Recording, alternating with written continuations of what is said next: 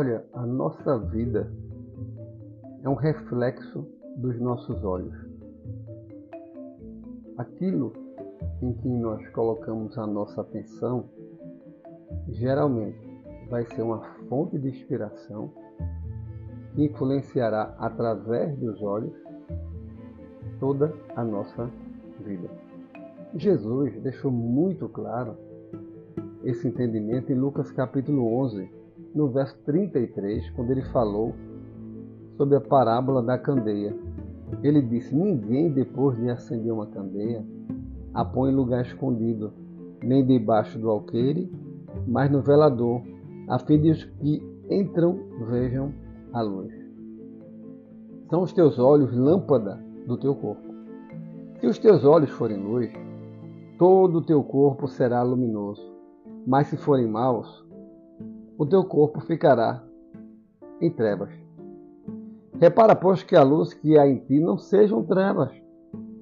Se, portanto, todo o teu corpo for luminoso, sem ter qualquer parte em trevas, será todo resplandecente, como a candeia quando te ilumina em plena luz. Veja bem, no verso 34, ele fala que os olhos são a lâmpada do corpo. E se os nossos olhos forem bons, estiverem atentando, fixados em coisas boas, né, que edificam, certamente todo o nosso corpo será luz. Mas também afirma: se forem maus os nossos olhos, todo o nosso corpo ficará em trevas. Olha, o próprio salmista já tinha falado de uma maneira muito clara isso para todos nós no Salmo 21, quando ele disse: Olha, Eleva os olhos para os montes, de onde me virá o socorro? O meu socorro vem do Senhor, que fez os céus e a terra. Interessante, não significa que ele estivesse esperando a vitória a partir de um monte. Não. É porque no passado, principalmente, é, os homens entendiam que os grandes montes, as grandes montanhas, eram locais onde eles sentiam paz quando buscavam o seu Deus. Em virtude da grandeza, né, da altura, né, da imponência, né? Enfim, era isso que eles pensavam. Logo o salmista está dizendo: Quando eu levo meus olhos para os montes, isto é, quando eu levo para os, os meus olhos para o Deus a quem eu creio, quando eu coloco meus olhos nele, o que é que acontece? e procuro o socorro, procuro o escape, procuro a saída.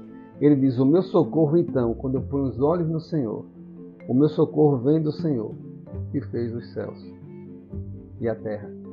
E o salmista traz algumas características de, daquelas pessoas que têm os seus olhos colocados no Senhor. Primeiro, tem dele o socorro. Deus socorre. Quando nós depositamos a nossa fé no Senhor, Deus age para com a nossa vida. Deus age de diversas formas, nos protegendo, cuidando de nós. Tanto que ele diz no Salmo 121, versículo 3, diz que ele não permitirá que os teus pés vacilem, não dormirá aquele que te guarda. Isto é, em tudo o que você estiver fazendo, na sua caminhada, teus passos serão firmes você não irá vacilar, você não vai parar em virtude de qualquer obstáculo. Ainda diz mais, ó, 24 horas por dia, porque não dorme aquele que te guarda. Versículo 4 diz: É certo que não dormita nem dorme o guarda de Israel, o teu guarda. O Senhor é quem te guarda, o Senhor é a tua sombra, a tua direita. De dia não te molestará o sol, nem de noite a lua. O Senhor guardará de todo mal, guardará a tua alma. O Senhor guardará a tua saída e a tua entrada, desde agora e para sempre. Era o entendimento do salmista. Exatamente o mesmo entendimento trazido por Cristo aqui em Lucas 11. Olha, se os nossos olhos estiverem firmados no Senhor, se os nossos olhos estiverem atentando para aquilo que vem de Deus, aquilo que é inspirado por Deus, Os nossos olhos, que são a lâmpada do nosso corpo, eles serão bons e eles iluminarão, vê bem, não apenas a nossa vida, mas eles serão como uma candeia, iluminará todos aqueles que estiverem ao nosso redor. Todos aqueles que estiverem em contato conosco serão iluminados pela influência de Deus em nossa vida. Nós seremos luz para o mundo. Olha, que Deus esteja abençoando a tua vida. Eleve seus olhos para Ele, porque dele vem o teu socorro. Esse Deus maravilhoso a quem você serve, ele não dorme, não dormita. Ele é um guarda de Israel, ele te protege. Ele é como um sentinela, ele vê de longe os ataques ou os possíveis ataques e já toma as providências necessárias para a proteção.